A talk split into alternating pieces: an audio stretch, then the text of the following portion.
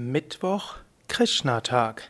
Hallo und herzlich willkommen zum Yoga Vidya Jyotish Podcast, dem Podcast über indische Astrologie. Ich bin gerade dabei, über die sieben Wochentage zu sprechen, insbesondere in ihrer Bedeutung für die indische Mythologie und letztlich für spirituelle Aspiranten. Mittwoch gilt als der Krishna-Tag. Mittwoch auf Französisch Mercredi ist der Merkurtag, auch in der indischen Astrologie. Über Merkur werde ich ein andermal etwas mehr sprechen. Mittwoch ist aber auch der Tag von Krishna. Krishna, die Inkarnation von Vishnu, die gilt als die achte Inkarnation von Vishnu, der Purna Avatar, der vollständige Avatar. Krishna ist wie Merkur jemand, der verbindet. Er, Krishna war oft der Bote, der Bote, der zwischen dem einen und dem anderen vermitteln wollte. Krishna ist wie der Bote zwischen dem Göttlichen und dem Menschlichen und zwischen dem Menschlichen und dem Göttlichen. Krishna hat viele Funktionen, ähnlich wie auch Jesus. Auch Jesus ist der Göttersohn, so ähnlich auch. Krishna ist auch Gott inkarniert in diese Welt. Jesus war auch derjenige, der gesagt hat, wenn es dir nicht gelingt, die Gebote Gottes 100% zu halten, dann übe dich in der Liebe. Und wenn du ganz an Jesus glaubst, dann wird Jesus dich herausholen und zur Erlösung führen. Genauso Krishna erwähnt dies auch in der Bhagavad Gita und in anderen Schriften. Er gibt hohe ethische Ideale und er selbst hat sie ja auch gelebt. Und er sagt, wenn du nicht in der Lage bist, diese hohen Ideale immer umzusetzen, dann kann dich Liebe zu Gott befreien. Und er sagt auch, Liebe zu mir als Manifestation Gottes kann dich auch zum Höchsten führen.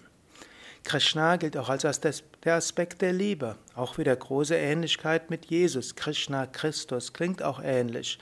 Und auch Jesus und Krishna sind beide geboren worden in ärmlichen Verhältnissen. Jesus in einer, in einem, ja, einer Krippe, Krishna in einem Gefängnis. Jesus und Krishna waren gefährdet nach ihrer Geburt. Jesus musste fliehen, beziehungsweise Josef musste mit Maria und Jesus fliehen nach Ägypten, um der Ermordung durch Herodes zu entgehen. Genauso, Krishna musste sogar weggegeben werden. Seine Eltern, Devaki und Vasudev, mussten Krishna weggeben in einen Hirtenstamm, damit der Hirtenstamm fliehen konnte und so Krishnas Leben ge, äh, ja, gerettet werden konnte. Gut, dann geht es aber auch weiter.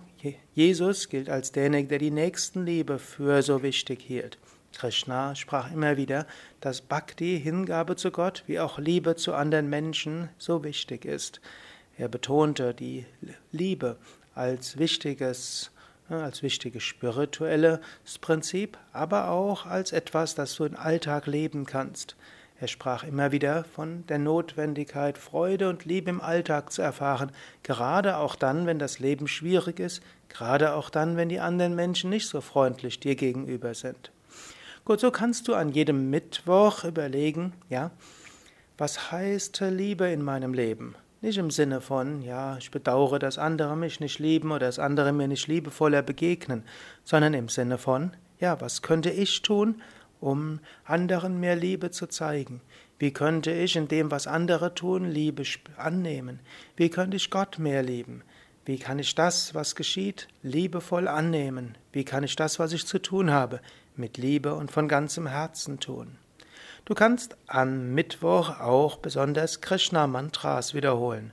Ein bekanntes Krishna-Mantra ist Om Namo Bhagavate Vasudevaya. Om Namo Bhagavate Vasudevaya. Om Namo Bhagavate Vasudevaya.